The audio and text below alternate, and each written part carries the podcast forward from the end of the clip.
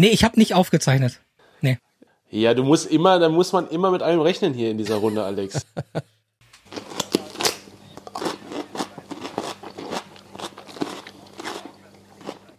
Was hat der Tim da geholt? Sein Mikrofon. Das ist eine Gurke. Okay, das mit der Gurke ist wahrscheinlich einfach zu obvious, oder? Okay, unsere Hörer werden es lieben. Wir spielen lieber in der Zeit Musik. Du kannst dann die Gurke hoffentlich aufessen in der Zeit. Na, mach mal. What's the story? each uh, shot uh, creating an energy that lead to a second shot. An image can be a word, it can be a sentence, it can be possibly a paragraph. What's the story? Und damit herzlich willkommen zu What's the Story, dem Fotografie-Podcast, bei dem es um die Geschichten hinter den Bildern geht. Episode 59. Schön, dass ihr zuhört, schön, dass ihr alle dabei seid. Wir freuen uns wahnsinnig, euch hier wieder zu begrüßen, begrüßen zu dürfen und heute mal wieder so eine Art reguläre Folge euch anzubieten. Eine reguläre Folge, in denen wir zwei Fotos besprechen, ein paar Inspirationen mitgebracht haben, ein Hörerfoto und endlich mal wieder Alex, der uns heute durch die Episode führt und damit höre ich auf zu quatschen. Hallo Alex. Hallo, herzlich willkommen zu What's the Story. Ja, ich führe euch heute durch Episode 59. Äh, schön, dass ihr dabei seid. Schön, dass ihr uns treu bleibt, auch nach der, ja für mich zumindest längeren Pause. David, Fabian und ähm, Tim haben ja schon die Pause bei den letzten beiden Wochen unterbrochen. Und äh, ja, ich würde auch gerne mal wissen, wo ihr uns eigentlich hört oder wie. Beim Autofahren. Ich mache es ja oft, dass ich beim Wäscheaufhängen Podcast höre. Da passt es immer ganz gut, da bin ich sowieso auch alleine für mich. Wie viel Wäsche hast du? Wir haben zwei Söhne und äh, da kommt schon einiges zusammen. Es ist nicht mehr ganz so schlimm, die sind ja nicht mehr ganz so klein, aber nichtsdestotrotz äh, muss ja auch Wäsche gewaschen werden. Und das übernehme ich meistens ich ähm, und. Ich habe in Kroatien in unserem Urlaub tatsächlich immer mich freiwillig gemeldet. Wir waren ja im Campen und dann muss natürlich auch die das Geschirr gewaschen werden. Das wird dann in sogenannten Waschhäusern gemacht und äh, ich habe mich immer freiwillig gemeldet, weil das dann so die 10, 15 Minuten einmal so komplett Ruhe waren. Da habe ich mir immer schöne Ja. so Chill-Out-Musik, Café Del Mar drauf gemacht, genau, mit äh, die Waschhäuser sind dann immer, guckst du durchs Fenster aufs Meer und dann eben die das Geschirr waschen und einmal so 15 Minuten einfach für sich sein. Das habe ich immer freiwillig und sehr gerne gemacht. Was für herrliche Hausmänner ihr seid. Mann, Mann, Mann. Du doch auch. Nicht aktuell, nee. Ich äh, bin froh, dass das ein Podcast ist und kein äh, Videocast. Und ich glaube, der Rest der Welt auch. Wie waren eure Ferien? Wart ihr in den Ferien? Tim, erzähl mal. Ferien. Ich, ich war schon ewig nicht mehr in, in Ferien. Ähm, aber äh, ich habe ähm, die Zeit, die Ferien waren, ähm, genutzt, um ähm, mal wieder ein bisschen äh, was, was zu schaffen, sozusagen. Ich hatte äh, letzte Woche eine Ausstellungseröffnung und äh, möchte, da wir ein Fotografie-Podcast sind, jeden ermutigen, seine Bilder auszudrucken. Weil es ist das Aller, Allerschönste, wenn man ein Bild ausgedruckt sieht und das auch noch in groß. Weil ich glaube, dass wir in einer Zeit leben, wo Bilder nicht mehr so ausgedruckt werden und das ist furchtbar schade. Und als ich in diese, als ich die Drucke in der Hand hatte, dann dachte ich, ach, wie schön ist dieser Tag, weil es ist wirklich herrlich. Und äh, das ist das, was ich hier der Runde mitgeben möchte. Druckt euch die Bilder aus, liebe Freunde und Freundinnen. Freundinnen und Freunde. Das, das kann ich nur unterstreichen. Ich habe jetzt letztens, bevor die Ferien, meine Ferien zu Ende waren, mein, mein Zimmer noch ein bisschen aufgeräumt oder mein kleines Büro. Und ähm, ich, ich arbeite mit einem spanischen Label zusammen, für die ich auch äh, CD beziehungsweise Plattencover schieße. Und da sind mittlerweile einige Dinger zusammengekommen. Also wir machen das jetzt schon mehrere Jahre. Und das hat mich jetzt daran erinnert, weil du das sagtest mit dem Ausdrucken, dass du die Bilder ausgedruckt in der Hand hältst. Und ich fand das ja so befriedigend und das hat mich auch so froh gemacht und das hat mich auch wieder inspiriert, ähm, andere Ideen zu finden, was ich als nächstes machen möchte. Weil es ist nicht dasselbe wie auf dem Bildschirm das zu sehen oder auf dem Telefon. Es ist einfach diese Haptik und das Papier, was dabei ist und auch das, ja, Gesamtkunstwerk, was du denn in der Hand hältst. Es wirkt einfach mehr. Total voll. Jetzt kommt noch ein kleiner Pro-Tipp. Druckt's direkt vernünftig aus, weil wir hatten für diese Ausstellung ähm, hatten wir testweise, weil wir keine Zeit haben, wollten wir äh, ein Bild äh, in Postergröße aufziehen in groß und sind dann zu einem Copyshop gegangen. Und das war eine absolute Vollkatastrophe. Deswegen ähm, macht euch da schlau, wo die Bilder zu drucken sind. Äh, wir alle kennen da welche, da gibt's bestimmt gute Namen. Oder äh, im Lokal irgendwo gibt's bestimmt auch was Gutes. Und dann macht's direkt vernünftig. Äh, haut da zwei, drei Euro mehr draus. Ihr werdet es euch danken. Ein weiser Spruch ist, kaufst du billig, kaufst du zweimal. Und so ist es auch beim, beim Druck von Bildern, absolut. Keine Ferien für Tim. Er hat sich weitergebildet, weiter. Aber du hattest ja die Ausstellungseröffnung. Erzähl doch mal. Ja, das ähm, war absolut spannend. Da, David war ja auch da und ähm, ich war super aufgeregt. Ich war tatsächlich so aufgeregt. Ähm, ich wollte auch was sagen und ich kann mich nicht erinnern, äh, so da war so ein Moment und dann habe ich irgendwie ausgesetzt und dann habe ich wieder eingesetzt äh, in der Zeit, wo ich geredet habe. Das war irgendwie ganz spannend, wie so ein Blackout so ein bisschen. Und als ich nach Hause kam, konnte ich einfach die ganze Nacht nicht schlafen, weil ich einfach so voller Adrenalin war. Hab dann aber einen Podcast gehört, irgendwie Robert Habeck Interview gefühlt acht Stunden lang, habe aber kein Wort verstanden, was er gesagt hat.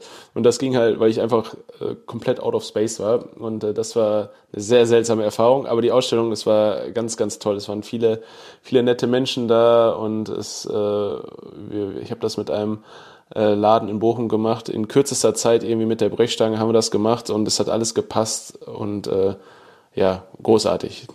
Ja, kann ich auch nur bestätigen. Und Tim, ich kann dir versichern, die Worte, die du gefunden hast, wir haben ja vorher noch mal kurz gesprochen, da sagtest du mir, ja, ich weiß nicht so genau, ob ich, ob ich überhaupt was sagen möchte. Vielleicht, vielleicht lasse ich es einfach so laufen.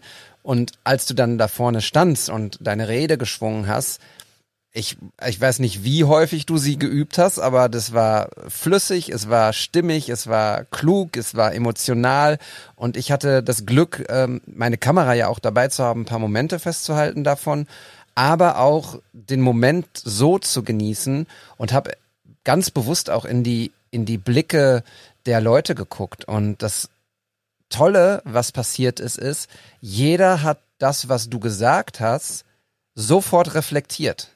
Also es ging vor allem, wir haben ja in Episode 58 darüber gesprochen, über Tims Projekt, über Einsamkeit. Einsam gemeinsam heißt die Ausstellung, ist übrigens noch bis zum äh, siebten, nee, zweiten, neunten. Zweiter, genau. Mhm. Genau, bis zum 2.9. Also kommt gerne vorbei und hört euch äh, Episode 58 an. Es ist eine etwas andere Episode geworden, aber sehr schön, sehr intensiv. Und jeder hat sich irgendwie mit diesem Thema Einsamkeit oder auch äh, Alleinsein befasst dann, während du gesprochen hast, Tim.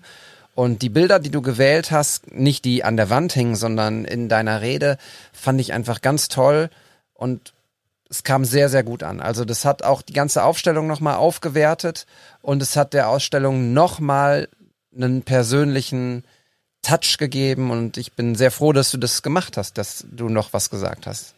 Ja, vielen, vielen Dank dafür. Also, um noch ein, das kurz abzuschließen, also dieses Thema für mich, äh, da hat mich dann einer gefragt, ja, gibt's denn da Videos von? Und dann habe ich, ja, hat das einer gefilmt? Und dann dachte ich, eigentlich bin ich dankbar, dass das keiner gefilmt hat, weil dann die Leute wahrscheinlich äh, mit Zuhören bestenfalls beschäftigt waren. Ja, genau. Und ehrlich gesagt, also so eine Ausstellungseröffnung, in anderen Kreisen ist das Sehen und Gesehen werden und irgendwie so Vernissage-Charakter und weiß ich nicht was. Hier ist es eine ganz persönliche Ausstellung von einem Bochumer Fotografen, der sehr tief verwurzelt ist in verschiedenste Gewerke innerhalb Bochums und aus diesen verschiedenen Gewerken waren eben auch viele, viele Menschen da.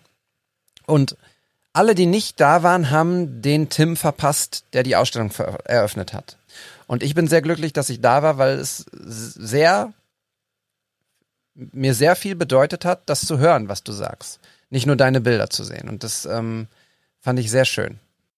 Ja, mir ging es ähnlich, als Tim das Projekt online gestellt hat und äh, ich den Text auf der Webseite gelesen habe. Und ähm, ja, ich war echt neidisch, als ich die Bilder von dir, David, gesehen habe, dass ich einfach nicht ähm, auf dem Platz sein konnte bei euch dort.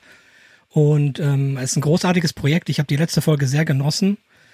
Was mich speziell interessieren würde, Feedback, Tim. Hast du eventuell auch ja, ich will nicht sagen negatives Feedback gekriegt, weil ich denke, die meisten Menschen können da irgendwie eine Beziehung zu aufbauen, aber Gibt es auch Menschen, die vielleicht sagen, ich kann damit gar nichts anfangen, ich kenne das nicht? Also, ähm, erstmal vielen Dank für die netten Worte. Jetzt wird es einmal ganz kurz persönlich. Äh, das einzige negative Feedback kam natürlich von meinem Papa. Wie so oft. So, äh, ähm, dem war das Licht nicht gut genug. okay. Ansonsten ähm, ist es ja schön, äh, dass, äh, und das ist ja das Spannende generell an Kunst und an Fotos, ähm, dass äh, sie ja subjektiv zu bewerten sind. Und es gab welche, die haben sich gefragt, ja, was sind das für einsame Momente? Das stimmt doch gar nicht, die wirken ja auf mich irgendwie eher anders, warm und ein Moment der Stille. Und äh, das ist ja das Spannende, ne? dass jeder ganz anders äh, die äh, Motive immer ganz anders auf die Menschen wirken, weil man ja mit einer ganz anderen Vorgeschichte an die Bilder rangeht. Der eine hat dazu irgendwie was Positives, was Negatives erlebt und ähm, ich habe zu den Sachen auch meine Geschichte erlebt und ähm, das ist äh, ganz spannend. Da kann ich mich an Motive äh, erinnern, wo fünf Leute fünf verschiedene Meinungen zu hatten. Super, super spannend. Gut, ähm, ich hoffe, es gibt vielleicht noch mal eine Follow-up-Folge dazu. Das wäre vielleicht, glaube ich, ganz mal interessant, vielleicht noch mal ein paar andere Leute einzuladen und deren Meinung dazu zu hören. David, du warst im Ausland. Ich war in Kroatien, wie ich vorhin schon einmal gesagt habe, unser Familienurlaub, dreieinhalb Wochen, Seele baumeln lassen, ähm, Zeltplatz, Schwimmen, Sonne und gute Erholung. Und äh, auch ein kleines Fotoprojekt, das hatte ich, glaube ich, schon mal bei Tim auch angeteasert in der Folge. Da reden wir noch einen anderen Tag drüber, wenn ich die Bilder bearbeitet habe. Da freue ich mich drauf, da lasse ich mir Zeit mit. Das war sehr, sehr, sehr schön. Ist das ein Leica-Projekt? Nein, die Leica hatte ich da noch nicht. Es ist ein Fuji-Projekt. Da freue ich mich schon drauf. Und was passiert ja aktuell noch, so gerade?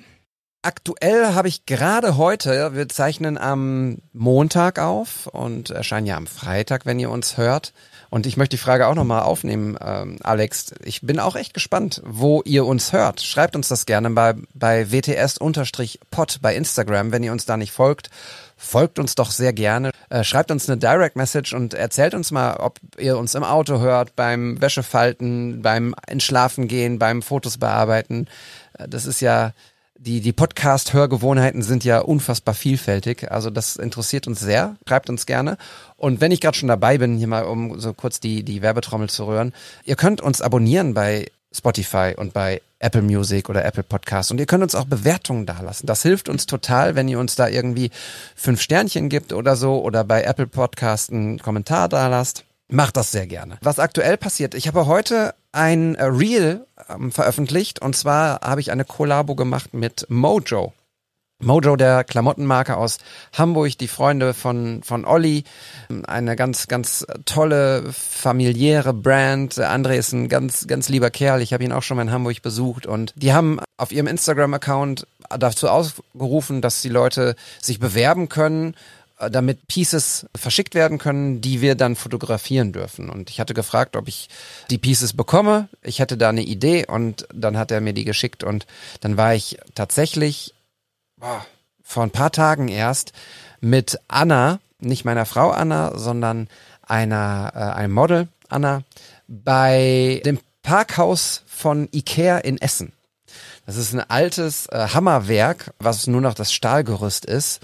Und es ist unfassbar geil. Diese Location wollte ich schon immer mal shooten und da sind wir dann hingefahren und haben, wie ich finde, ganz, ganz, ganz tolle Bilder gemacht. Und das war, ich glaube, wir waren nur zwei Stunden da, aber es fühlte sich an wie ein Tag, weil es einfach so, so kurzweilig und so schön war und so lustig und so spontan. Und ja, das hat Spaß gemacht. Ist das die äh, Anna von den Workshops gewesen? Nee, Nee, die das ist nochmal wieder eine andere Anna. Liebe Grüße an der Stelle auch. Die ist. Kommst du in deinem Telefonbuch nur bis A oder wieso heißt ja, die? Ja, A-N-N-A, vorne von hinten A-N-N-A. Ist, ja, ist so.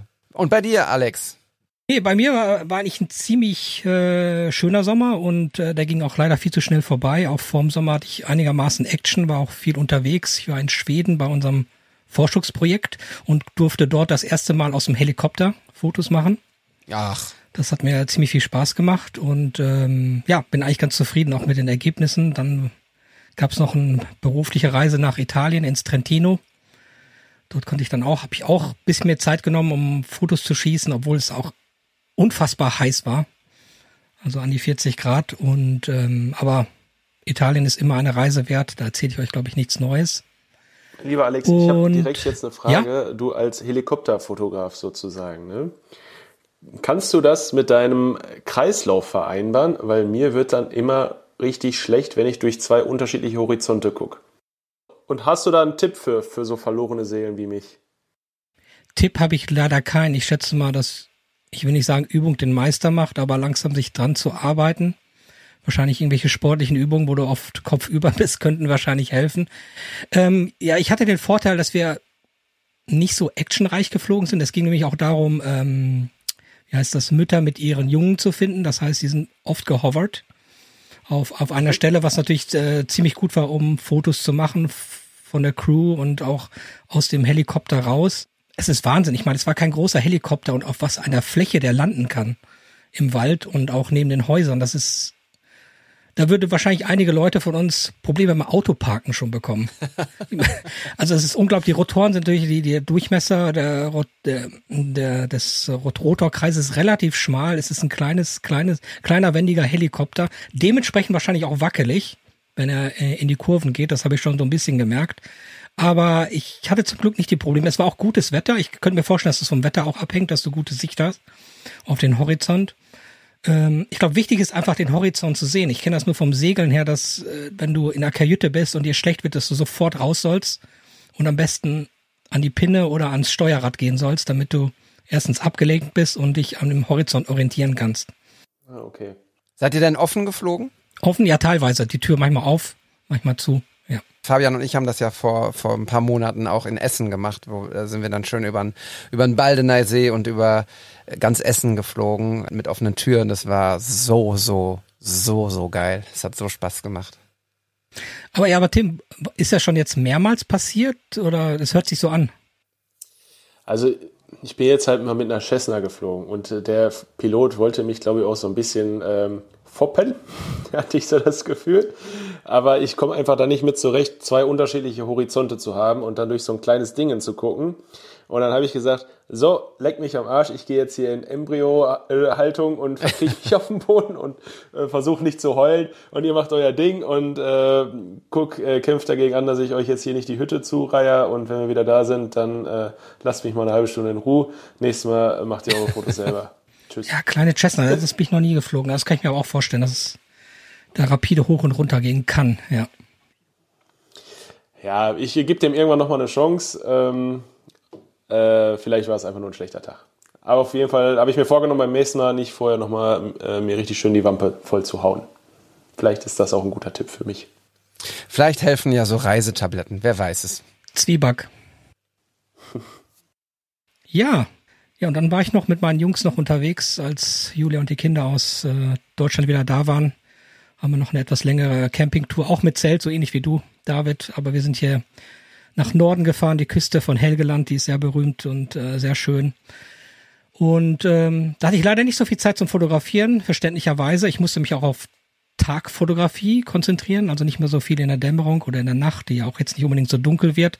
Aber ich bin eigentlich auch ganz froh mit den Ergebnissen, die ich dabei äh, abgeschossen habe.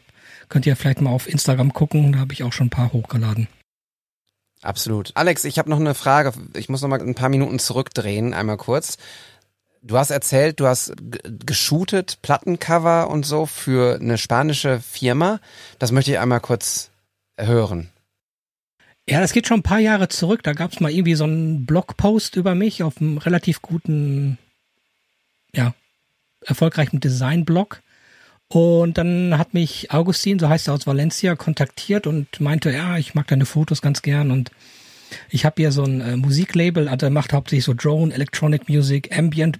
Hatte ich vorher noch nie Kontakt mit, mit so einer Musik.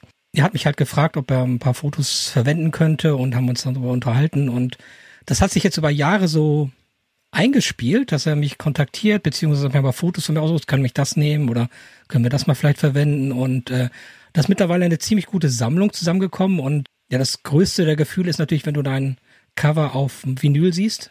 Ja, ich finde das eine sehr inspirierende Arbeit, weil plötzlich die Musik, die ja sowieso für mich wichtig ist, auch wenn es andere Stile sind, äh, ähm, von der anderen Seite mal kommt. Das heißt, Leute reagieren auf meine Fotos in Verbindung mit Musik, mit einer völlig anderen Musik. Ja, haben offensichtlich ja auch irgendwelche Empfindungen oder fühlen was dabei.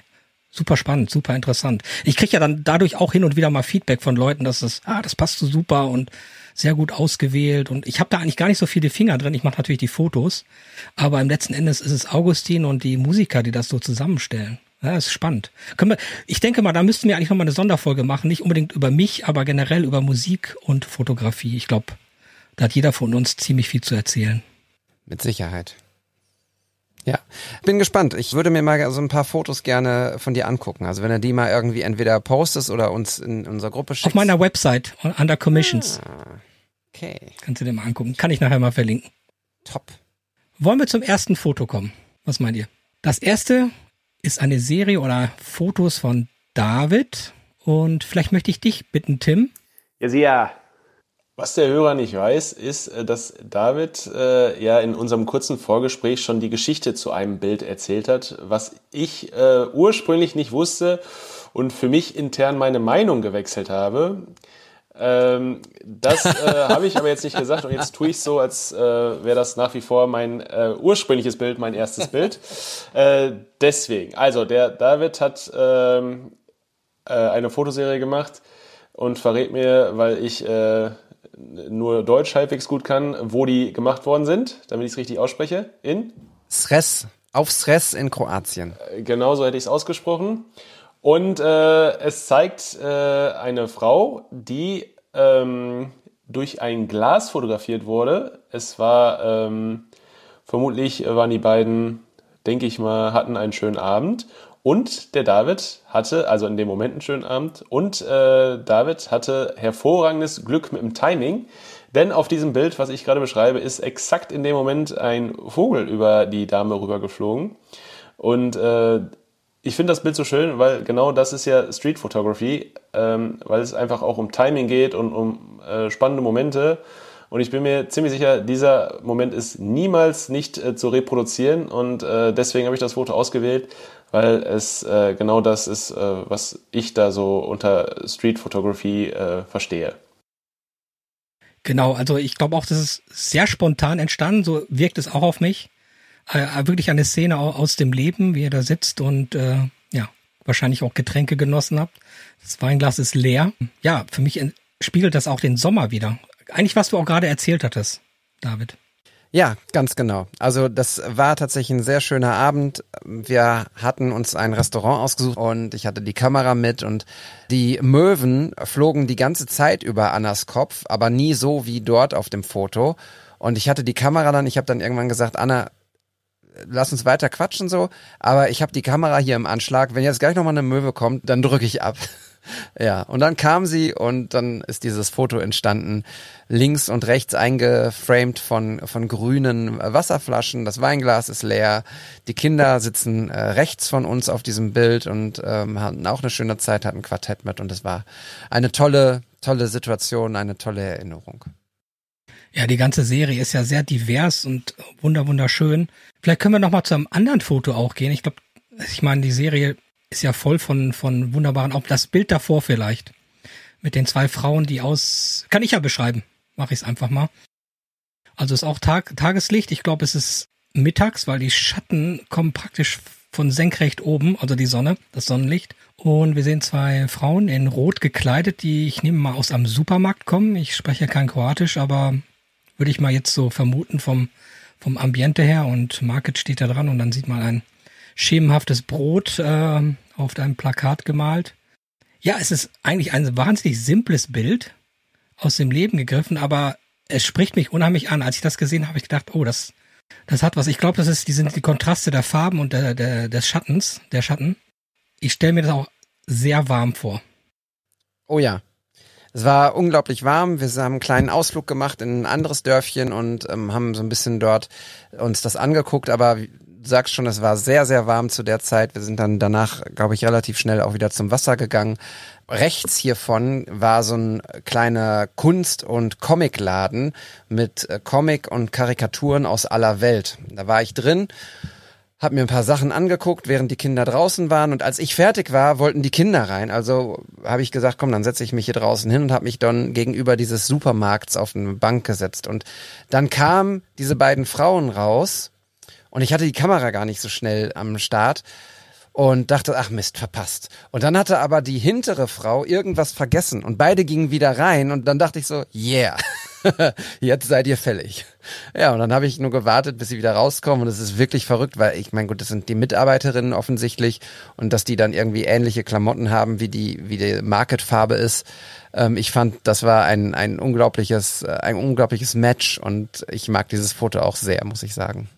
Ja, jetzt ist natürlich doof, weil jetzt ist ja der Zauber so ein bisschen weg, dass das Mitarbeiterinnen sind, weil das war für mich gar nicht klar. Da habe ich auch überhaupt nicht dran gedacht, weil für mich waren das äh, äh, gab es zwei Optionen. Entweder ist der David äh, früh morgens aufgestanden, hat zwei Frauen gesucht, denen äh, jeweils 100 Euro gegeben, dass sie exakt die Farbe anziehen, die da auf den Plakaten sind.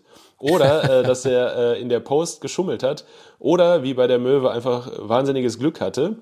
Das waren die drei Optionen, aber dass das Mitarbeiterinnen sind, habe ich überhaupt nicht in Betracht gezogen, weil das Foto ist halt farblich sehr aufgeräumt und stimmig. Und ähm, Deswegen ist da jetzt auch nichts, was irgendwie wie stört. Und äh, ja, natürlich offenkundig sind es äh, Mitarbeiterinnen wahrscheinlich. Äh, aber ich habe auch noch nie, so, gibt es auch dann, dass so ein Corporate Design auch die Hose äh, mit einbezieht? Äh, weiß ich nicht. Habe ich in Deutschland in der Form, muss ich mal drauf achten. Ja, es ist, äh, wie gesagt, farblich finde ich es find ganz toll. Ähm, äh, und ähm, es ist ein guter Moment, ja. Hat sich gelohnt, dass du dich da auf die Lauer gelegt hast. Ja, das hatte ich in der Tat auch nicht auf der Liste, dass das die Mitarbeiter sein könnten. ja, now it's obvious. Okay.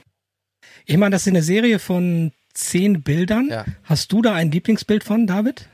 Wahrscheinlich mit Anna, aber vielleicht noch ein anderes? Ja, das natürlich. Aber tatsächlich mein, mein richtiges Lieblingsbild in dieser Serie ist das erste oder das zweite. Das zweite wahrscheinlich. Es ist ein Schwarz-Weiß-Foto. Und da sehen wir die Adria, das Wasser glitzert links und rechts sind die typischen äh, Steinfelsen, die nun mal an der Küste sind. Und da gehen zwei Leute ins Wasser. Bis zum Bauch sind sie schon drin und sie halten Händchen. Und was so schön ist an diesem Bild ist, das ähm, sind zwei ältere Menschen. Ich würde sagen so Anfang, Mitte 80 vielleicht, Italiener. Und die haben sich vom ersten Moment an am Strand die Hand gegeben und sind, haben sich dann sozusagen gegenseitig ins, ins Wasser geführt. Ihr müsst wissen, da sind halt Steine im, im Wasser, das ist jetzt kein Sandstrand so, sondern da kann man auch mal umknicken oder äh, den Halt verlieren. Aber die beiden geben sich selbst Halt. Und das finde ich ein ganz schönes Bild, nicht nur, weil es ein schönes Foto ist, auch so mit dem Framing, sondern eben, weil es auch eine tolle Botschaft hat wenn wir mit 80 äh, noch Händchen haltend ins Wasser gehen, dann bin ich sehr, sehr glücklich. Ja, ist eine ganz, ganz tolle Aufnahme und äh, sehr, sehr stark. Starke Bildsprache, würde ich sagen. Wie du schon sagtest, dieses Framing und das Licht, das Glitzern. Du hast keinen Polfilter benutzt, oder? Nee. Mhm. Ich glaube sogar, fällt mir gerade ein, dass das mit dem Handy geschossen ist, weil da hatte ich meine Kamera nicht dabei. Das war halt so eine halbe Stunde Strand oder so nochmal eben vorm Abendessen. Und da hatte ich nur das Handy dabei. Und ich bin extra genau zum, zum, äh, zur Tasche gegangen und habe das Handy geholt und habe das mit dem Handy gemacht. Aber mein lieber David, ich habe eine Frage. Wenn man so jetzt so Strand und Sonne, dann ist ja die Konnotation eher so irgendwie sehr warmes Gelb. Wieso ist da jetzt, hast du dich für Schwarz-Weiß entschieden?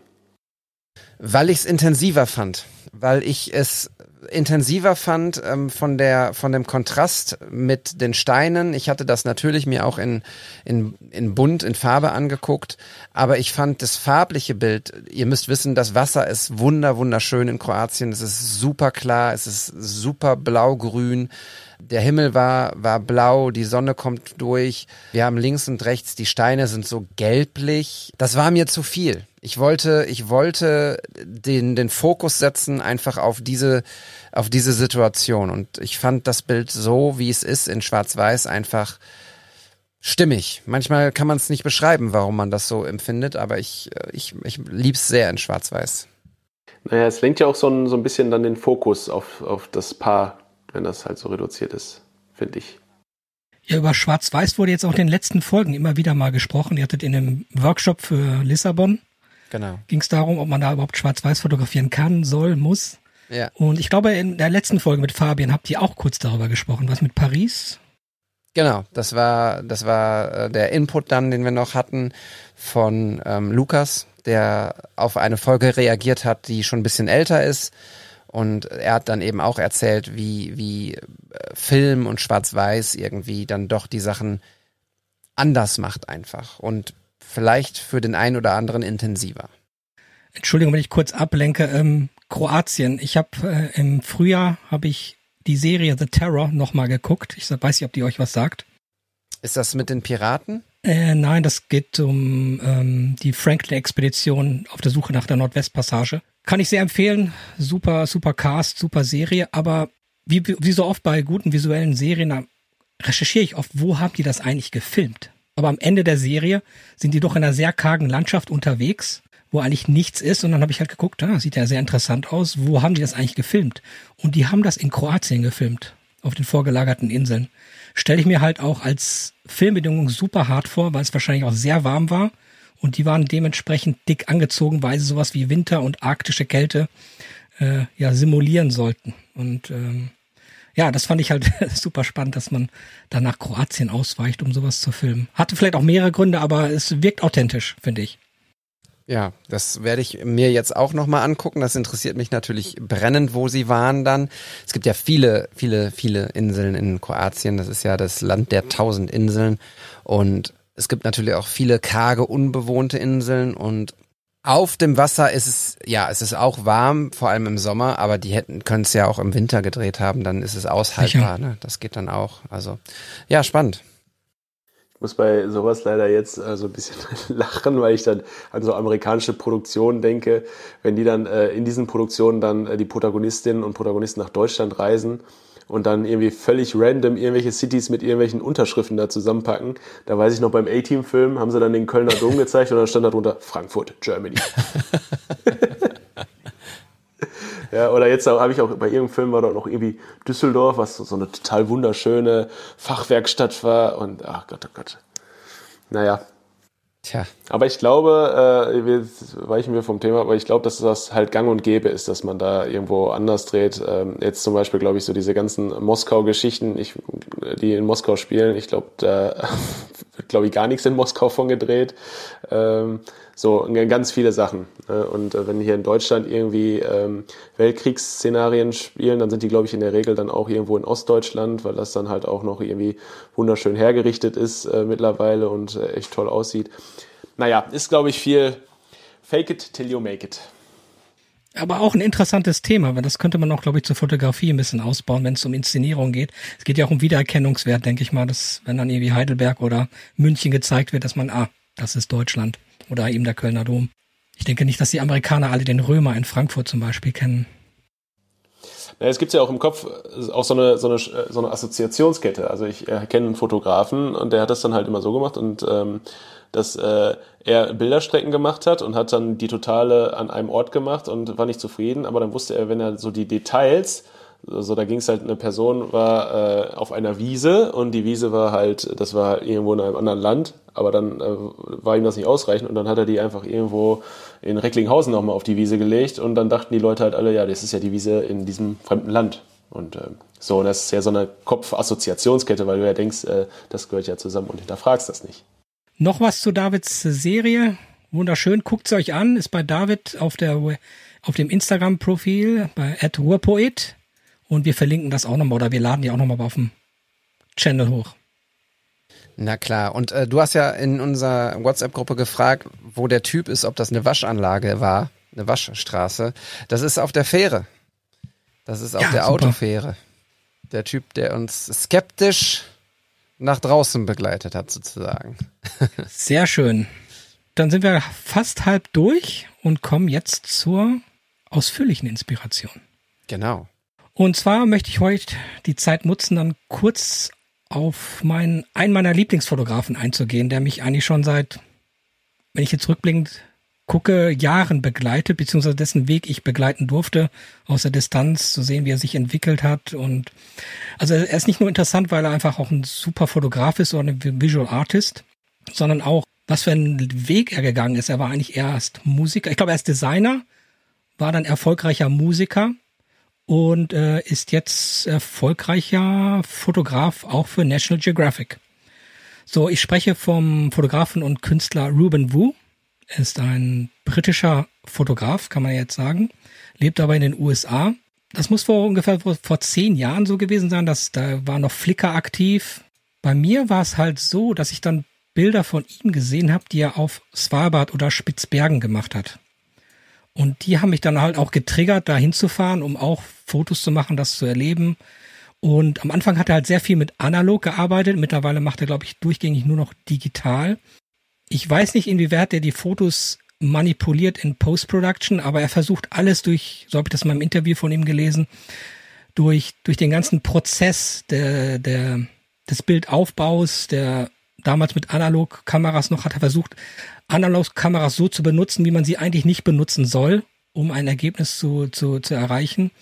Und er war eigentlich auch, um direkt mal jetzt wieder an die Neuzeit zu springen, meines Wissens einer der ersten, der als wirklich professioneller Fotograf äh, Lichter an Drohnen gemacht hat, um eine Landschaft anders zu beleuchten. Das war jetzt vor ungefähr sieben, acht Jahren oder sowas. Da gibt's ganz berühmte Fotos von den Bergen und den Kreisen drumherum. Die habt ihr mittlerweile schon gesehen. Ich glaube, die wird auch, wird auch sehr stark äh, kopiert. Ja, und ich bin einfach immer wieder fasziniert, wie er äh, immer an der Forefront, wenn es neue technologische Neuigkeiten gibt oder die er weiß, sich zunutze zu machen, ohne dass irgendwie, dass das ähm, unnatürlich oder fake wirkt. Zumindest nicht auf mich man sieht die, Einflüsse von ihm, das ähm, Science Fiction und äh, denke ich mal die äh, vor allem die älteren Science Fiction Filme aus den 70er, 80er und vielleicht auch 90er Jahren ihn sehr beeinflusst haben. Um nochmal den Bogen zum Anfang zu schlagen, dass das Bilder sind, die im großformatig, glaube ich, äh, sehr gewaltig wirken würden. Richtig, das, das, das stresst er auch jedes Mal, oder als ich ihn jetzt öfter mal sprechen habe hören, sagt er, dass sein Hobby eigentlich ist, Bilder auszudrucken genau, da schließt sich der Bogen zu dir, Tim. Auch er meint, dass er vor einigen Jahren gelernt hat, wie man richtig druckt und dass es eigentlich das sein Purpose ist, beziehungsweise sein Ziel ist, diese Bilder großformatig zu drucken. Er macht wohl jetzt teilweise auch viel in Motion, äh, Motion Picture, also mit Bewegung, Bewegtbildern. Aber ähm, wenn man die Prints halt von ihm sieht, die sind schon, ja, ist schon, äh, schon was anderes. Was, was ist das, was dich da so berührt? Ist das jetzt dieses technisch Innovative oder gibt es da auch so jetzt in den Geschichten auf den Bildern etwas, was dich irgendwie berührt? Ja, ich glaube, es ist, ist äh, verschiedenlagig. Erstens sind die Bilder einfach äh, sehr stark, äh, also sie sprechen mich sehr stark an, weil sie einerseits aussehen so ein bisschen wie Science Fiction, aber auf der Erde stattfinden. Und oft auch, glaube ich, jetzt nicht mhm zu fern davon sind, wie es eigentlich wirklich ist. Nur er ändert zum Beispiel nur das Licht oder die Aufnahmetechnik oder er nimmt das mit Polaroids auf. Und ähm, das Problem halt war, bei ihm hat er auch erzählt, dass er am Anfang halt viel analog geshootet hat, aber wenn er halt in extremen Bedingungen bis wie am Vulkan oder oder auch in äh, auf Svalbard, wenn es minus 20 Grad ist, da mit analog kommst du da sehr schnell an deine Grenzen, dass die die Kamera halt jammt oder der der Film reißt. Was mich daran fasziniert, ist auch diese Ausdauer, die der, die Ruben da an den Tag legt, weil ich stelle mir das unheimlich aufwendig vor, wie er das plant. Ja, das ist das, was ich mir auch gedacht habe. So, das ist ja eigentlich so der Kontrast zu dem, was, was David und ich machen, äh, weil du bist ja auch eher äh, in einem Bereich tätig, wo man auch ein bisschen Geduld mitbringen sollte und muss. Und äh, ich glaube, also so wie ich jetzt äh, mich verstehe, wie ich arbeite, muss man nicht ganz so geduldig sein. weil äh, man da eher so hofft auf äh, eher so ein waches Auge haben. Ähm, also ich stelle mir das, äh, da muss ja, äh, boah, da muss ja so viel stimmen und äh, so, äh, also das sieht ja hier perfekt aus und ähm, da fließt, glaube ich, ziemlich viel Zeit rein ja, auf ganz vielen Ebenen. Ja, er haut auch nicht so viele Bilder, also neue Bilder raus. Also wenn man seinem Instagram folgt, der auch doch sehr beliebt ist, ähm, wiederholt hin und wieder mal halt ältere Bilder raus, aber dann macht er halt wieder neue Projekte.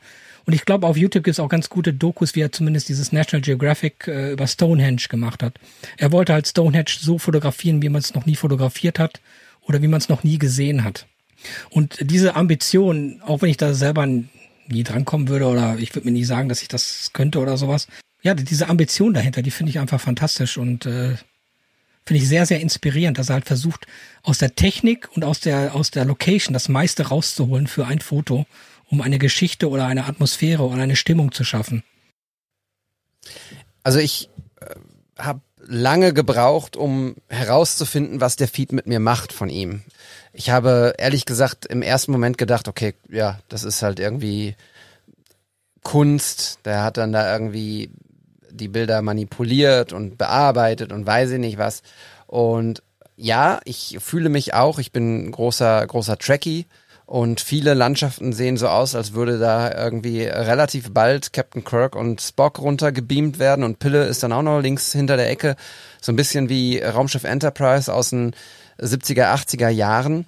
Apropos, mal eben schnell eine Inspo raushauen hier. Star Trek Strange New Worlds läuft gerade bei Paramount äh, kann ich sehr, sehr empfehlen. Ähm, sehr gute Star Trek-Folge. Äh, aber ich habe jetzt gerade mir zum Beispiel seinen angepinnten Post angeguckt, so, ne, der mit dem mit der Drohne über diesem einen, einen Berg. Lux Noctis heißt das. Und wenn man da durchscrollt, dann kommt im Nachklapp eine, eine Doku über ihn, wie er das macht. Und da sehe ich zum ersten Mal dann, wie er beispielsweise die Drohne fliegt und die Quadrate macht, also dass man einen Kreis über irgendwas zieht, geschenkt. Das äh, würde ich wahrscheinlich auch noch hinbekommen, aber Quadrate zeichnen, die so, so clean sind oder Dreiecke, Hut ab, das sieht wild aus, das ist verrückt und das ist genau das, was, was ihr beiden gesagt habt.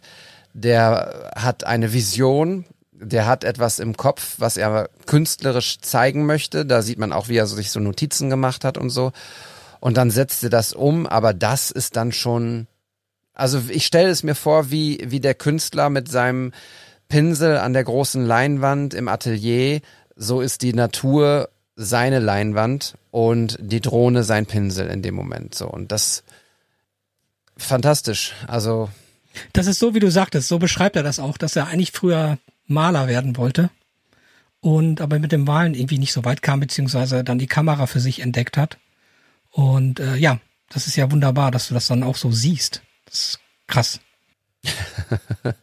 ja, also gefällt mir. Es ist jetzt insgesamt, also ich glaube, mich wird es nicht inspirieren im Sinne, was die Fotografie angeht. Das soll es nicht schmälern irgendwie, ne? Aber mich inspiriert natürlich diese Vision, die er hat. Also diese Fantasie, einen Ort so zu entdecken und so abzubilden, dass er surreal wirkt, dass er wie ein wie ein neu geschaffenes ein neu geschaffener Ort wirkt, das ist schon beeindruckend. Oder es gibt Dinge, die die Kamera sieht, die wir nicht sehen. Und das möchte er auch sichtbar machen. Ja, ich kann auf jeden Fall verstehen, dass, dass dich das inspiriert. Du, der ja noch mehr Landschaften wahrnimmt und Momente in den, in den Landschaften ähm, ablichtet, das kann ich nachvollziehen, ja. Also auf jeden Fall spannend. Habe ich auch noch nie von gehört und ähm, werde ich mir auch sicherlich in Ruhe nochmal angucken. Äh, wenn du sagst, er hat, es gibt irgendwas über bei YouTube, können wir es ja vielleicht in die Show Notes packen. Ja, leider nicht so viel. Ich habe aber jetzt, jetzt vor der Sendung nochmal geguckt, ob was Neues gibt. So viel eigentlich nicht. Gibt, glaube ich, ein paar geschriebene Interviews und ich glaube, er ist jetzt auch nicht unbedingt der extrovertierteste Typ, aber ähm, sehr sympathisch.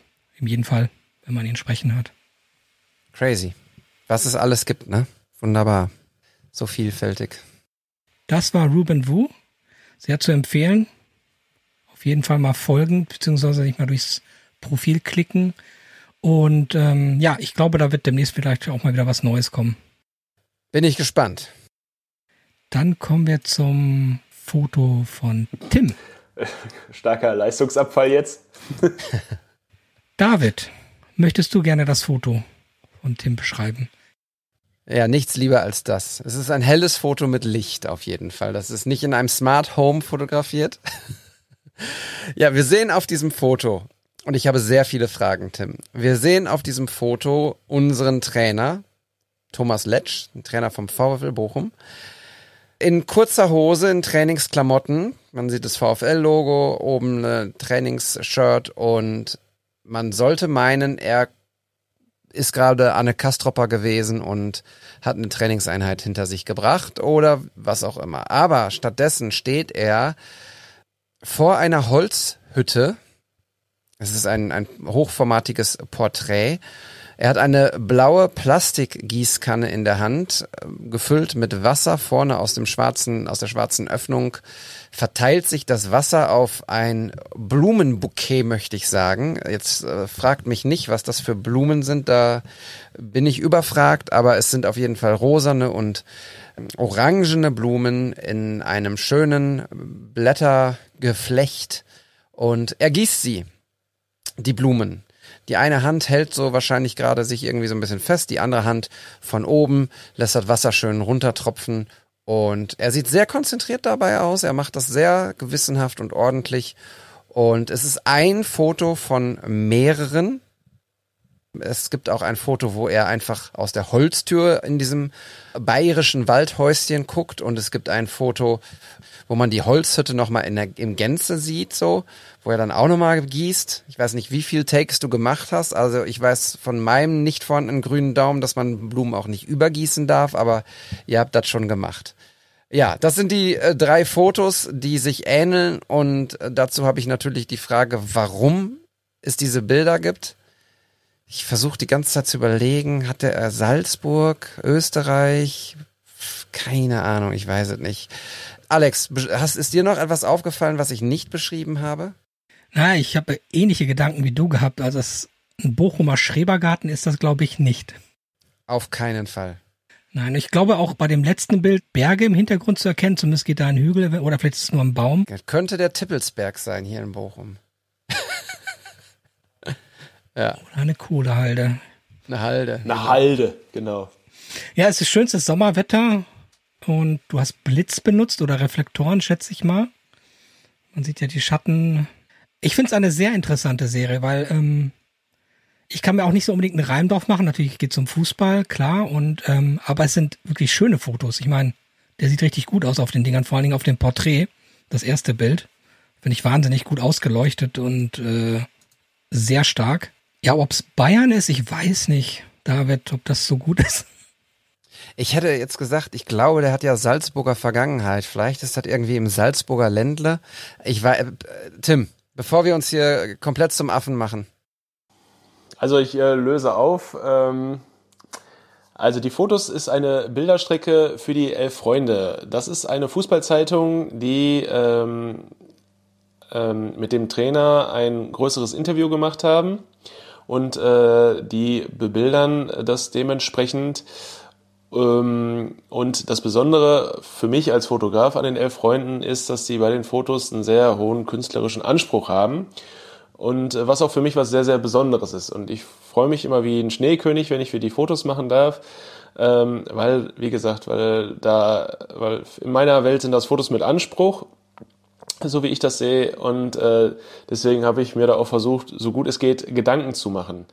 Äh, natürlich sind dann halt auch die Rahmenbedingungen immer so ein bisschen knifflig. Äh, in dem Fall waren wir im Trainingslager. Wir waren im Trainingslager in Südtirol. So, das Interview ist auch im Trainingslager entstanden und man hat natürlich wie immer nicht viel Zeit. Und ähm, die Vorgaben waren aber irgendwie so, ja, ähm, die Fotos sollten so sein, dass man nicht erkennt, dass der im Trainingslager ist. Das war echt schwierig. Ich habe mich da bekloppt gesucht und es sieht halt alles aus wie halt Südtirol und nicht wie Ruhrgebiet. Das sind zwei unterschiedliche Welten. Und ähm, trotzdem äh, war irgendwie mein Anspruch und ich glaube, das ist generell der elf Freunde Anspruch, dass das halt auch nicht immer so alles nach Fußballplatz aussieht, äh, sondern ähm, halt irgendwie was Besonderes äh, hermacht. Äh, ich wollte aber trotzdem, das war mir wichtig, dass man da auch irgendwie eine, eine Ebene dahinter hat und ich fand das irgendwie ganz passend, weil ein Trainer ja auch etwas zum Wachsen und zum Gedeihen bringt und sich drum kümmert und pflegt, äh, in dem Fall um die Spieler. Und deswegen fand ich es irgendwie schön auf dieser Ebene, dass der sich dann halt ich sag's jetzt einfach, aber es ist wahrscheinlich falsch, um die Petunien kümmert. Ähm, und äh, das fand ich dann äh, irgendwie was, was Besonderes. Und ähm, deswegen war das so das Motiv. Ähm, also ich hatte ihn zwei, drei vorgeschlagen. Beim ersten, äh, das äh, haben wir beide uns schnell geeinigt, dass wir das lieber nicht machen. äh, und das war jetzt so der Kompromiss, äh, dass wir das machen ähm, bei den ganzen verrückten Ideen, die ich ihm vorgetragen habe. Äh, und er war da sehr, sehr offen für und dafür bin ich ihm auch sehr dankbar. Dass es, ähm, ich hatte großen Bammel als äh, vor dem Termin, weil ich ihn äh, äh, als sehr ja, ich dachte, boah, wenn ich jetzt komme und sage, ich möchte das machen und ich hatte ihn so eingeschätzt, so, nee, hau mir ab damit. Ähm, aber er war, er hat mir das super einfach gemacht, äh, obwohl ich so nervös war und wir hatten tatsächlich beide auch richtig Spaß. Also würde ich jetzt mal so behaupten, ich hoffe, er sieht das ähnlich und äh, waren dann auch ganz zügig in der Zeit und ähm, ja, so ist dieses Motiv entstanden. Was ich dazu noch sagen möchte, ähm, es ist auch gar nicht so einfach, so eine Gießkanne herzukriegen. Äh, ich bin dann von Hotel zu Hotel gegangen und die hatten alle halt nur diese typischen grünen Klopper, die man so kennt, äh, was überhaupt keinen Sinn hatte. Und mir war echt wichtig, aus irgendwelchen Gründen, dass es halt rieselt. So, das musste halt rieseln, das Wasser. Das hat auch kein Mensch außer mir verstanden. Also habe ich dann irgendwann eine Gießkanne geholt und dann brauchte ich halt noch einen Adapter. Deswegen ist der Adapter schwarz. Also musste ich nochmal woanders eine andere Gießkanne kaufen damit ich da den schwarzen Adapter abmontieren konnte. Der, ja, lange Rede, kurzer Sinn. Es äh, war ähm, wie so oft und bei vielen Sachen im Leben sind die letzten zwei Prozent die, die am meisten Arbeit bereiten. Und äh, dann hat dieses Wasser gerieselt, was nur mich erfreut und sonst wahrscheinlich kein anderer merkt. Aber das war mir wichtig. Und ähm, dann ähm, habe ich äh, gefragt, ähm, ob ich diese Gießkanne wieder zurückgeben darf. Und die durfte ich dann auch zurückgeben, weil die auch echt teuer war. Und dann habe ich mich geärgert, weil ich dachte, das wäre ja ein cooles Andenken und habe die dann wieder zurückgekauft. Total, ja. wie, hast, wie hast du die Location gefunden? Äh, das war eine Hütte in unserem Hotel und ähm, die, äh, ja, also wie gesagt, ich, mir war wichtig, dass das alles irgendwie machbar ist, weil ich äh, gerne mehrere Spots haben wollte, ähm, einfach auch um eine Auswahl darzustellen und ähm, ich hatte das Glück, dass das, das einer der schönsten Orte halt, äh, so der passendsten Orte halt äh, direkt vor der Haustür war.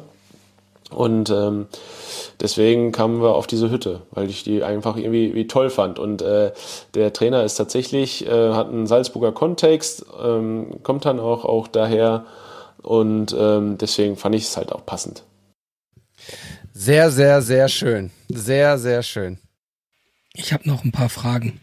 Das, ja, ich finde das auch, auch äh, wahnsinnig gute Serie. Sind da noch mehr Bilder, die dann veröffentlicht werden bei den elf Freunden? Ja, das weiß ich nicht. Also ich hatte ja äh, immer, die, ich habe die große Hoffnung äh, gehabt, dass ich es mal einmal im Leben auf irgendein Cover schaffe. Äh, so in dem Fall hatte ich auch die große Hoffnung, äh, dass ich es vielleicht aufs Elf-Freunde-Cover schaffe und habe natürlich wieder mal alle verrückt gemacht. Ähm, ich befürchte, es ist nicht geworden.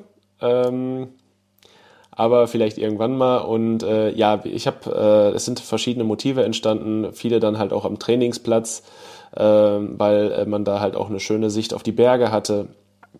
Und äh, ich habe es trotzdem irgendwie versucht, dass es so ein bisschen aussieht nach, nach äh, irgendwie so einer Stadionsituation, aber auch nicht so nach Trainingsplatz. Und ähm, ja, das war, wie gesagt, gar nicht so einfach, weil, weil äh, ich da echt bemüht war, auf ganz viele Kleinigkeiten aufzupassen.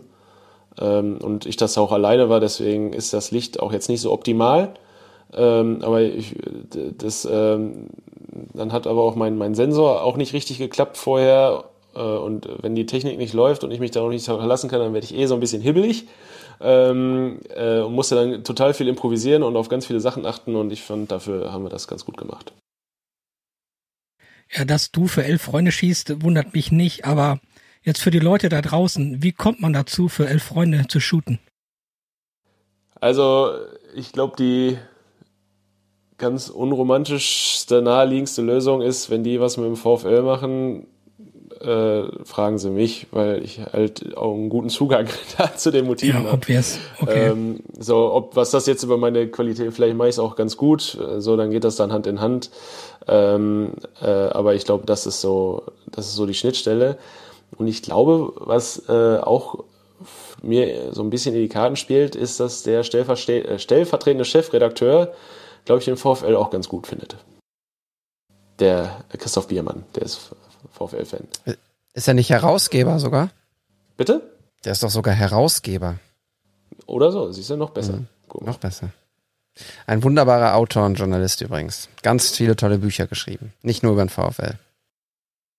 Ich habe gerade eine Idee für eine Sonderfolge. Ich meine, ich bin ja beim Fußball nicht mehr ganz so up to date, aber vielleicht könnt ihr mal eine Sonderfolge zur, zu den elf Freunden machen.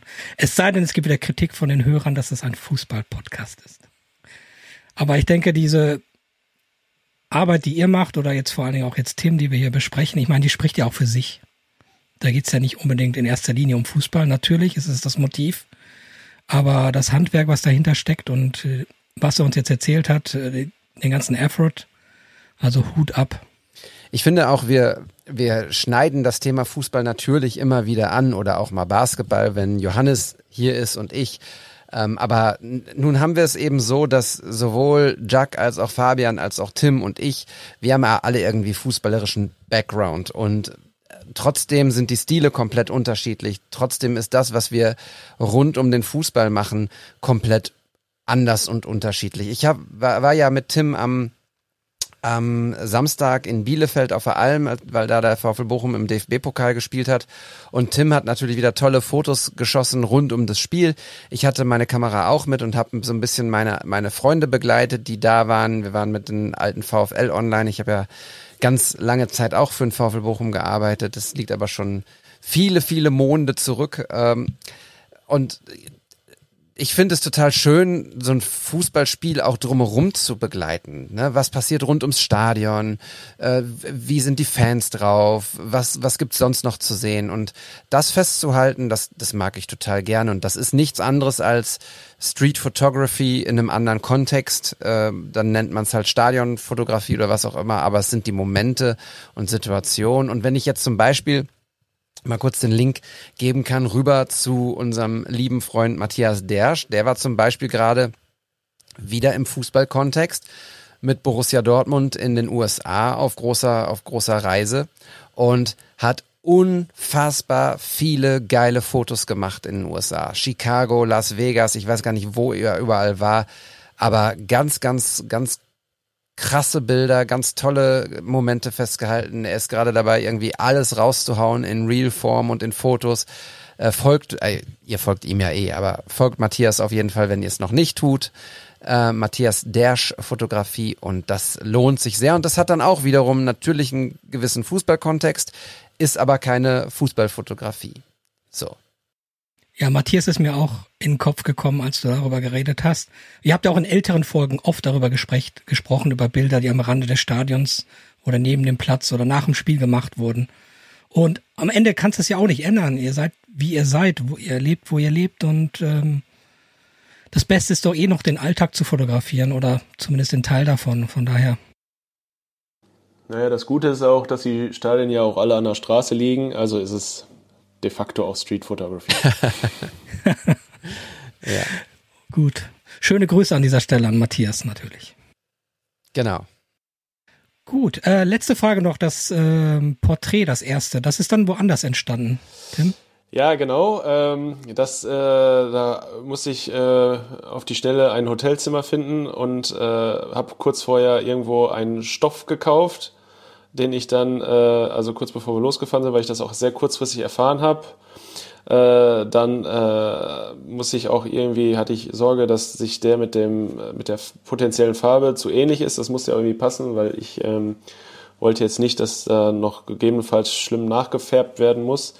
Ähm, jetzt, ähm, ja, auf jeden Fall, dann habe ich das an irgendeinem Zimmer äh, ganz schlecht an die Tapete geklebt und äh, natürlich auch rückstandslos abgekriegt.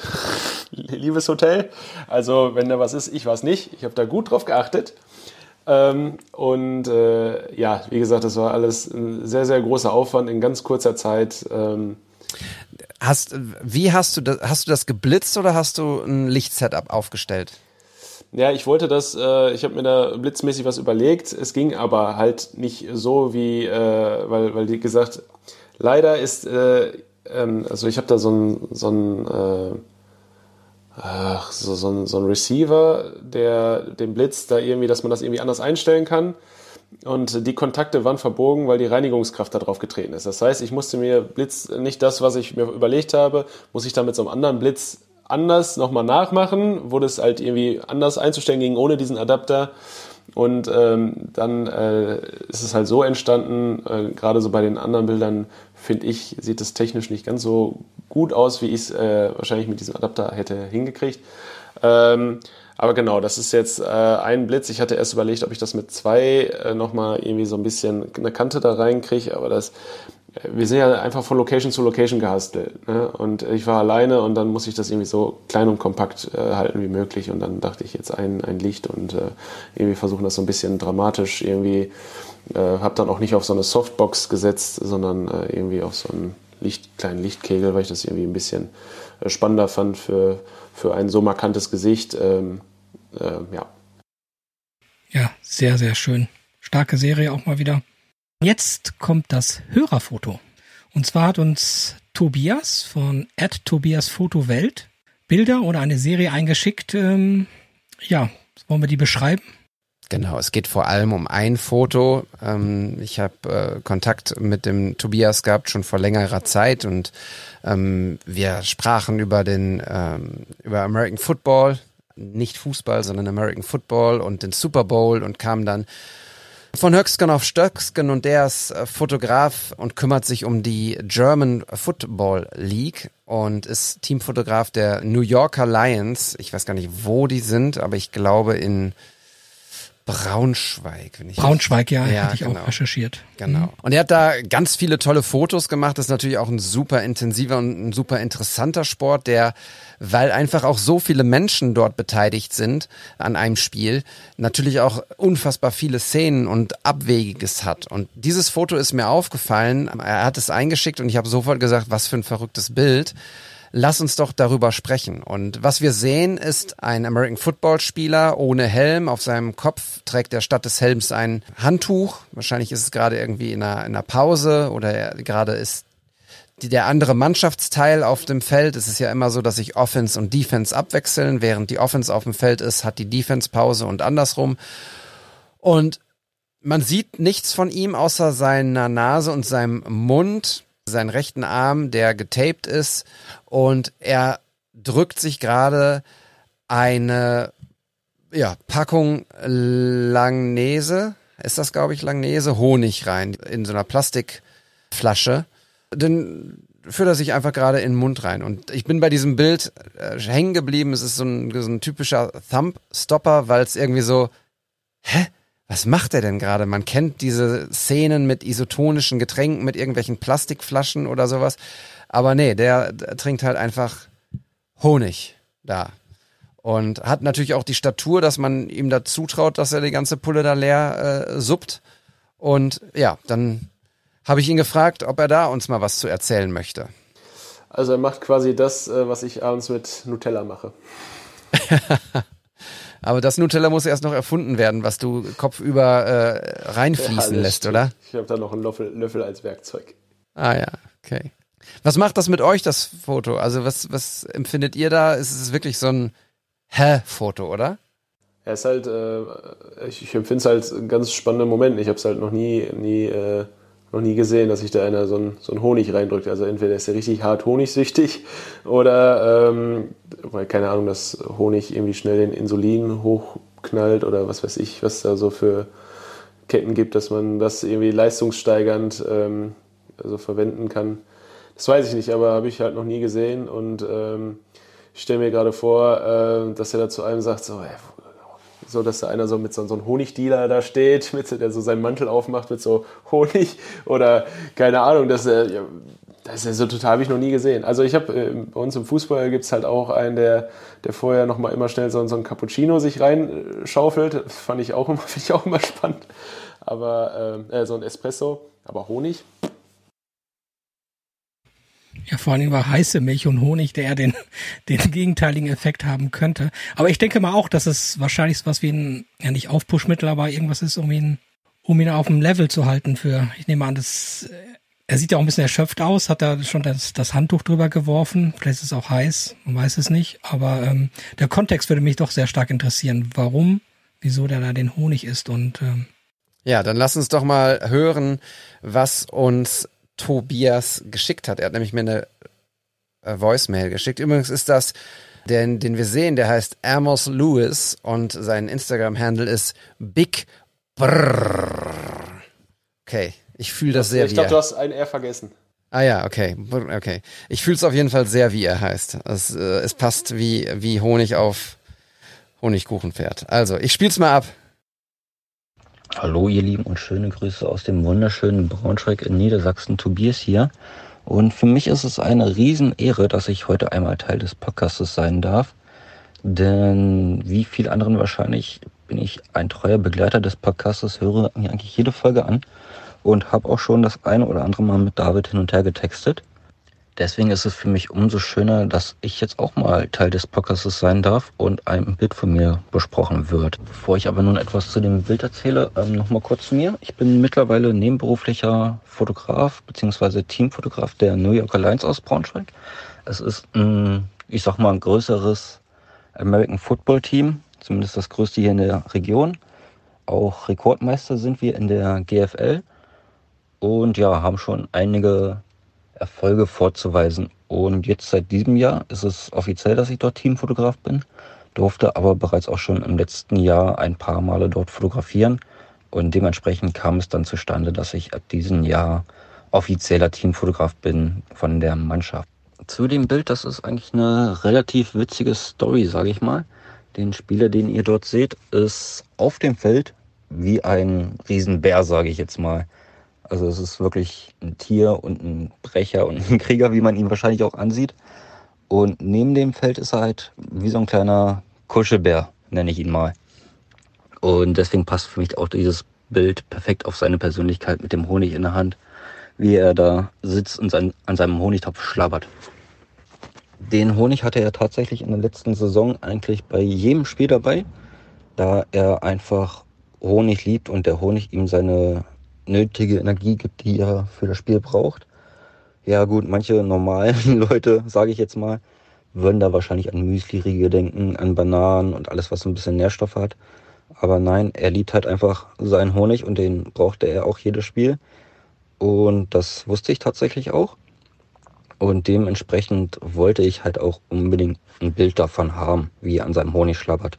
Leider ist es dann manchmal gar nicht so einfach, weil neben dem Feld kann man einfach nichts wirklich planen. Es ist alles wirklich Zufall. Man muss zur richtigen Zeit am richtigen Ort sein. Und deswegen hat es mich umso mehr gefreut, dass dieses Bild dann entstanden ist. Ich habe ihm das dann auch im Nachhinein gezeigt. Und ja, was soll ich sagen?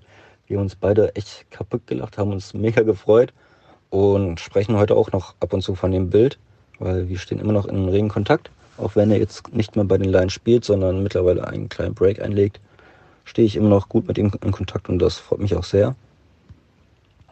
Und das sind halt auch so die Momente, die mich wirklich begeistern, sage ich mal, da an der Sideline zu stehen, diese Momente einzufangen oder auch dem Zuschauer und dem Fan das näher zu bringen, was die in den seltensten Fällen auch mal sehen.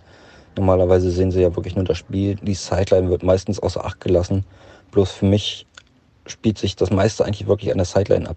Dort kommen die Emotionen hoch, da wird gefeiert, da kullert auch mal eine Träne, da wird mal, fallen mal böse Schimpfwörter, die ich jetzt hier nicht so erwähnen möchte, aber da spielt für mich so das wirkliche Leben ab.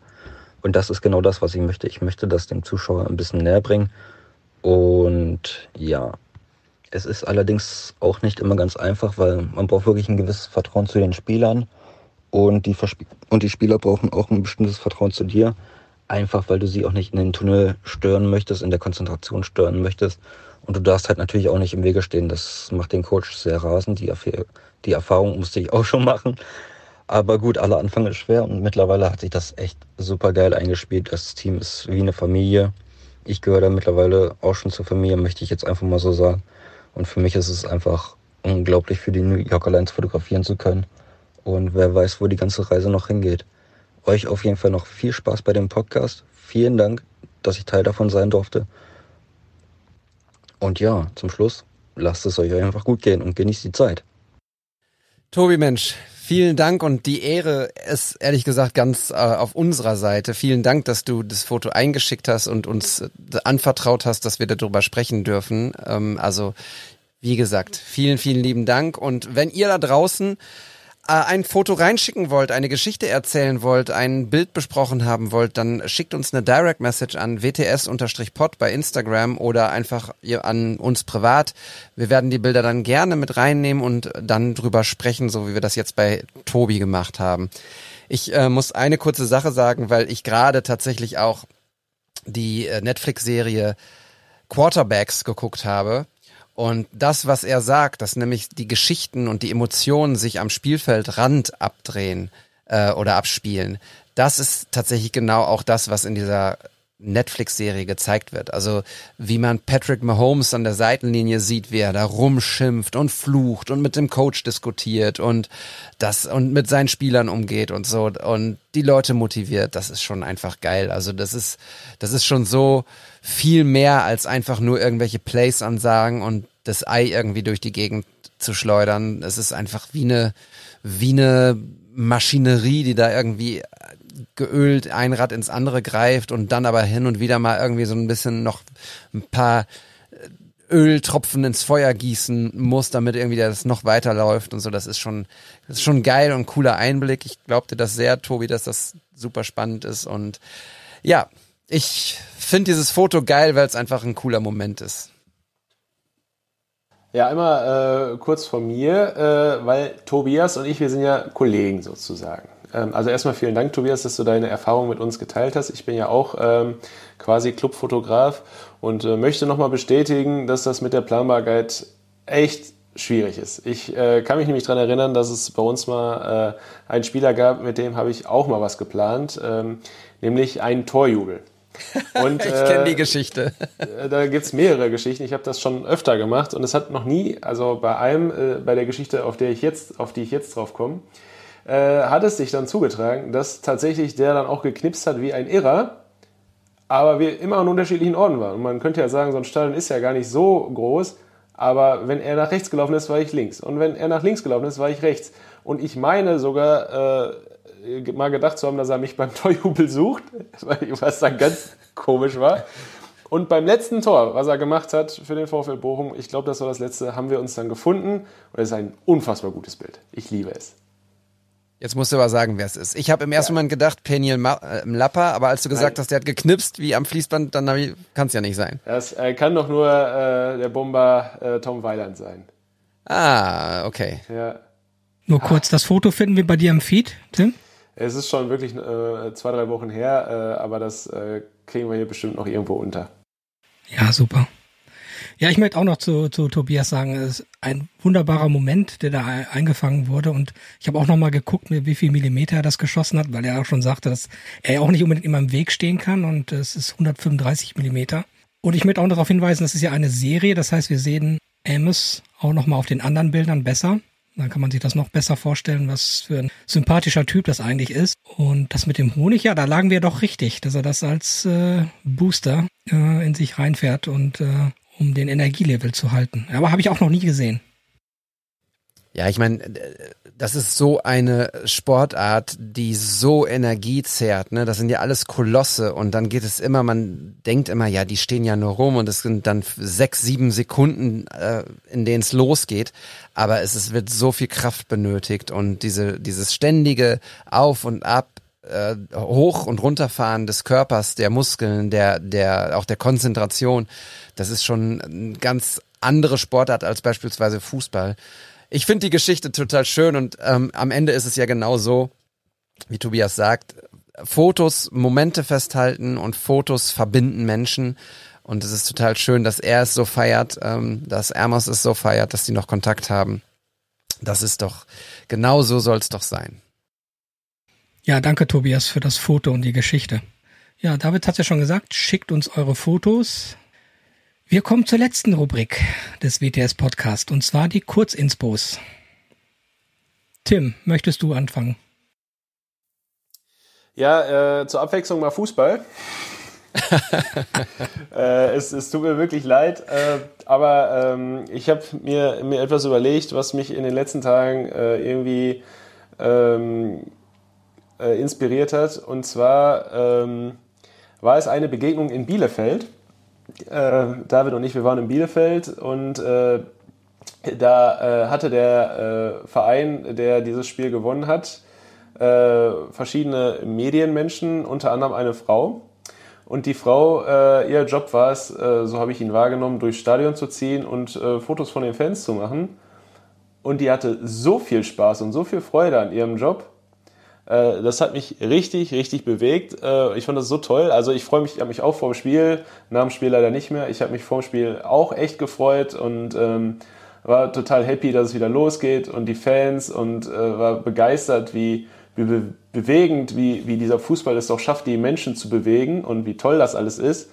Ähm, aber diese Frau, die hatte einfach so viel Freude da und äh, ich fand es halt spannend, dass äh, die halt diese Freude auch auf die Motive rübergebracht hat. Und äh, das äh, war total, äh, hat mich total, ähm, äh, also fand ich, fand ich echt richtig einen, einen totalen Moment, einen schönen Moment, das erleben zu können. Und die ist natürlich auch, glaube ich, nach dem Spiel mit ihrem Arminia-Schal dann auch nach Hause gegangen, so habe ich es, glaube ich, gesehen. Und das passte einfach. Also die hatte da, die war Fan von dem Verein und hatte richtig Bock. Und äh, das ist halt äh, schön, wenn man halt mit so viel Freude irgendwie die Arbeit machen kann, weil man weiß, äh, wie, wie toll das gerade ist und zeigt mir auch, wie toll eigentlich mein Job ist. Ja. Die liebe Dame heißt Sophie Kiska. Denn nicht nur dir ist sie aufgefallen äh, mit ihrer positiven Energie und Ausstrahlung. Ich saß ja auf der Tribüne und habe sie natürlich auch gesehen, wie sie mit der Kamera, mit ihrem Rucksack, mit ihrem äh, Fotoleibchen Club Media irgendwie durch die Gegend lief, immer wieder an uns vorbei und wieder in die andere Richtung und immer mit einem unfassbaren Lächeln im Gesicht in die ins Publikum guckend, äh, wie die Reaktionen sind und mein lieber Freund Henry und äh, Paul die haben, die saßen erste Reihe, mein Henry sitzt im, im Rollstuhl, der saß dann auf den, auf den Rolliplätzen und natürlich haben die sofort auch gerufen, hey, hey, hey.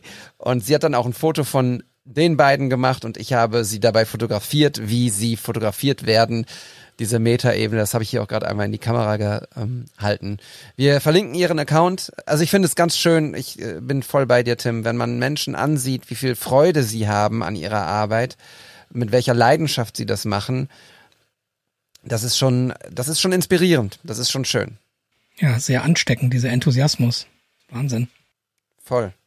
Trotzdem war das Spiel scheiße, so, das muss ich jetzt. okay. Gut. Ähm, naja, da hat sich das ja ausgeglichen. Komm.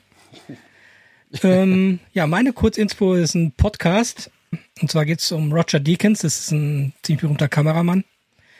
Der hat einen Podcast, ich weiß nicht, ob es eine Frau oder Partnerin ist, äh, ob sie verheiratet sind, weiß ich nicht, nennt sich Team Deacons. Die laden sich immer wieder Leute aus dem Filmbusiness eigentlich ein. Und es äh, sind nicht nur berühmte Schauspieler wie letztens, oder was habe ich gehört, Killian Murphy, wahnsinnig super Folge. Oder auch äh, Casey Affleck, also Leute, die man schon so kennt oder mit denen sie auch zusammengearbeitet haben, aber eben auch Regisseure. Und eine gute Folge war auch über einen Location Scout, wie er zu diesem Beruf gekommen ist. Das war auch, glaube ich, mit einer der ersten in Hollywood, die für Location Scouts zu, äh, zuständig waren. Da, damals gab es den Beruf noch nicht. Und ähm, naja, Roger Deakins ist halt ein ziemlich berühmter Kameramann. Man kennt ihn jetzt von den letzten Filmen wie 1917 oder ähm, Fargo oder auch No Country for Old Men. Sehr guter Podcast, läuft ähnlich wie unser Podcast immer nach demselben Schema ab. Also immer dieselben Fragen oder derselbe, zumindest derselbe Einstieg, wie man dahin gekommen ist, wo man ist. Und von daher entwickelt sich dann dieses Gespräch. Und apropos No Country for Old Men, das war auch eine sehr gute Folge mit Josh, Josh Brolin, der erzählt hat, wie er für sein Casting-Video oder sein Audition-Video für No Country for Old Men gemacht hat. Und zwar hat er das am Set von, was war das? Planet Terror oder sowas? mit äh, Robert Rodriguez und Quentin Tarantino, die haben ihm dabei geholfen. Das heißt, Quentin Tarantino hat ihn directed und Robert Rodriguez hat ihn gefilmt. Und den Coen Brothers ist äh, aufgefallen, was ist denn das für ein gutes Audition-Video? Und ähm, erzählt hat, wie sie sich darüber gewundert haben, wie gut ausgeleuchtet er ist und so weiter und so fort. Auf jeden Fall sehr witzig, ähm, auch sehr inspirierend, was da für Lebenswege hinterstehen und äh, alles angefangen, wie gesagt, vom Produzenten, äh, aber alles was am Filmbusiness so abgeht. Leuchter, Gaffer und so weiter. Sehr schön. Ich habe noch jemanden mitgebracht, der mich zuletzt ein bisschen inspiriert hat und das ist der liebe Kollege Frederik Tanton. Ich muss äh, Tim leider jetzt nochmal sagen, der kommt aus Bielefeld. Jo, so, ich muss äh, nach Hause. Tschüss. Nacht. Ah. Ja, liebe Grüße, Frederik. Äh, folgt ihm bitte äh, bei F-Tanton. Und warum hat er mich inspiriert? Weil er jetzt was ausprobiert hat. Er ist Fotograf und Filmemacher und er hat jetzt ähm, mal so eine gewisse Zeit lang probiert, wie sich denn tägliche Reels auf ihn auswirken. Und das ehrlich gesagt, das Thema, das haben wir hier schon hoch und runter äh, besprochen und durchgekaut und irgendwie als blöd empfunden so, dass es nicht mehr um die Fotos geht. Aber die Art und Weise, wie er das gemacht hat, hat mich echt hart inspiriert. Und was soll ich sagen? Äh, In meiner Notizen-App ist so eine Liste mit Videos, die ich demnächst aufnehmen werde. Und ich werde das tatsächlich genauso machen. Ich werde auch mal versuchen, 30 Tage Reels zu machen, in denen ich irgendwas erzähle. Aber es geht auch um was. Also es ist relativ ähnlich zu dem, was wir hier machen. Es geht um, um Geschichten und es geht um Momente, die mich weitergebracht haben oder auch nicht, wo ich gescheitert bin.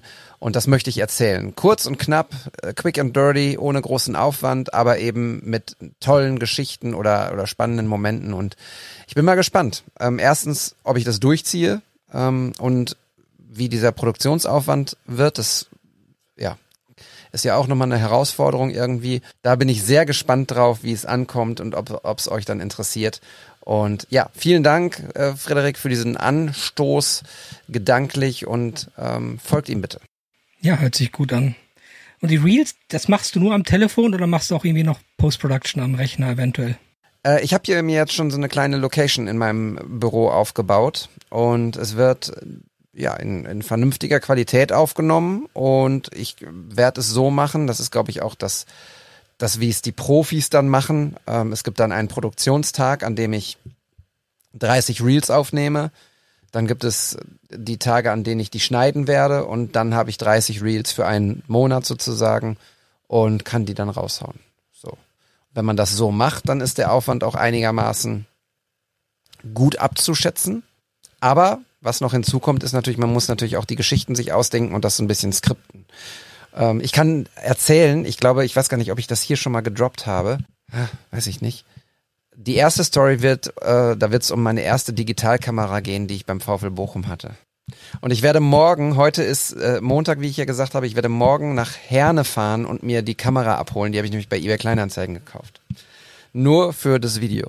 Du hattest das mal erwähnt in einer Führerfolge. Mit der Diskette oder sowas, war das? Genau. Tim. So, mir ist halt nur wichtig, dass der VfL Bochum am Ende steht und nicht irgendwas aus Bielefeld. So. Aber eine Frage habe ich noch an David. Gibt es irgendwelche Updates zum Workshop? Sind noch Plätze da? Ah, das ist äh, ein kein schönes Rausschmeißer-Thema, um ehrlich zu sein. Oh und auch nicht abgesprochen. Ähm, nein, also ehrlich gesagt, leider sieht es so aus, dass wir den Workshop auf 2024 verschieben werden müssen. Wir haben jetzt fünf Teilnehmende bislang. Ähm, wir brauchen mindestens zehn. Eigentlich ist es konzipiert und kalkuliert auf zwölf Teilnehmende.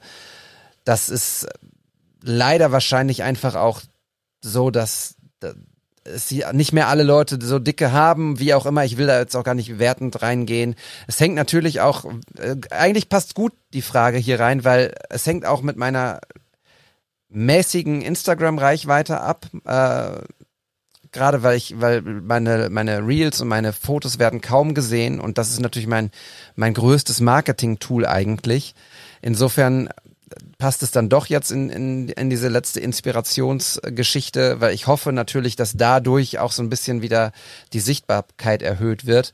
Aber nein, also ich gebe jetzt bis, wir kommen ja hier Freitag raus und Sonntag ist der Stichtag. Wenn Sonntag nicht mindestens zehn Leute am Start sind, dann werden wir das Ding leider verschieben müssen. Das ist traurig, aber ich habe heute auch länger mit Tolga schon darüber gesprochen. Das ist traurig, ja, aber es ist ja nur aufgeschoben und nächstes Jahr machen wir es dann auf jeden Fall. Ja, richtig. Und ich finde, es Ehrlichkeit ist ja auch wichtig. Ich finde das gut, dass du das klipp und klar sagst, was Sache ist. Und ja, vielleicht haben wir Erfolg. Leute, meldet euch an. Ihr wisst nicht, was ihr verpasst. Paris. Genau, wir sprechen äh, ausführlich in Episode 57, glaube ich, Fabian und ich drüber, was euch erwartet, ähm, was wir für eine tolle Zeit in Lissabon haben und dass wir das mit Sicherheit auch in Paris haben werden. Und kommt gerne mit. Ähm, es wird, es wird wundervoll. Zwei tolle Models. Es gibt eine Instax-Kamera. Instax-Kamera habe ich jetzt gelernt von der Firma. Instax-Kamera. Fotobücher für jeden zwei Stück und Da sind wir, wie gesagt, bei Spielfilmlänge angelangt. Ich möchte noch darauf hinweisen, nutzt das Hashtag WTS-Podgrid, wenn ihr auf Instagram postet, vor allen Dingen mit Farben. Vielleicht müssen wir uns langsam mal ein Herbstthema suchen. Vielleicht in der nächsten Folge. Nächste Folge geht's in die 60er. Also ich erwarte zwar keine Drogen, aber hoffentlich was Psychedelisches und viel Liebe. viel Liebe ist gut. Ja, ja, auf jeden Fall. Und ähm, ja, mir bleibt noch zu, euch zu danken. David, Tim, es war mir wie immer eine Ehre. Es hat Spaß gemacht nach so langer Zeit. Und ich hoffe, das ging so halbwegs über die Bühne, dass ich das erste Mal als Host wirken durfte. Es hat auf jeden Fall Spaß gemacht. Und ich mach's gerne Also, wieder. ich finde, du hast richtig einen weggehostet, ehrlich gesagt. War richtig gut. Absolut. Guter Mann. Ja. Ja gut, Hast- danke. hast du das gut gemacht. Kompliment nehme ich gerne an. Vielen Dank fürs Zuhören. Bleibt uns treu, folgt uns auf Instagram, meldet euch für den Workshop an. Bis dahin, schönes Wochenende. Tschüss.